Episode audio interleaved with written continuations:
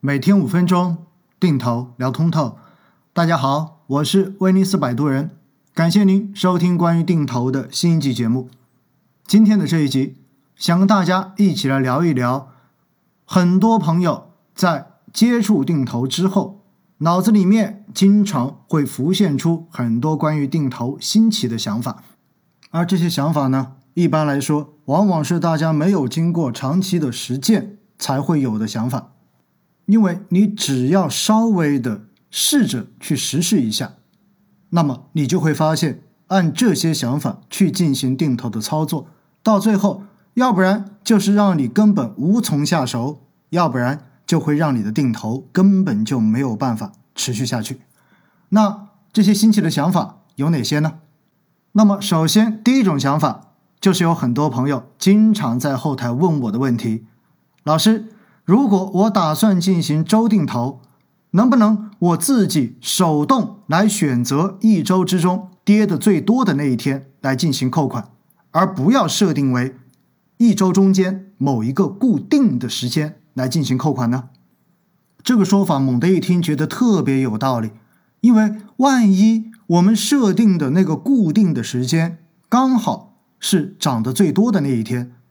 另外的四天可能市场。都比这个点要低，那我扣款买在了最高点，相对而言就显得特别的不划算。所以手动的选择跌的最多的那一天来进行扣款，可以拿到这一周中间最低的成本、最多的份额，看上去应该是极其划算、极其明智的事情。但是你如何知道哪一天才是市场跌的最多的那一天呢？比如。我们遇上了一周都在上涨的市场，从周一一直涨到周五，也就意味着这一周每天都没有下跌，那是不是意味着最后你就不扣款了？那么这是第一种情形。那我们再来想想第二种可能性，那就是一周来临的时候，周一市场就出现了大跌，那么请问这个时候你到底是扣款呢，还是不扣款呢？如果不扣款，万一后面几天全部都是上涨，那么你就错过了这一周最低的这个点。万一你扣了款，后面的周二、周三、周四周五很有可能还会出现更多的下跌，那么这个时候也许你就买在了这一周市场的最高点。因此，听完前面两种假设之后，是不是大家立马就明白了？想要通过手动方式去选择一周之内跌的最多的那一天来进行定投的扣款，这种做法其实是完全没有可执行逻辑的。于是有很多朋友在这种想法之上做了一个加强版，这个加强版就是：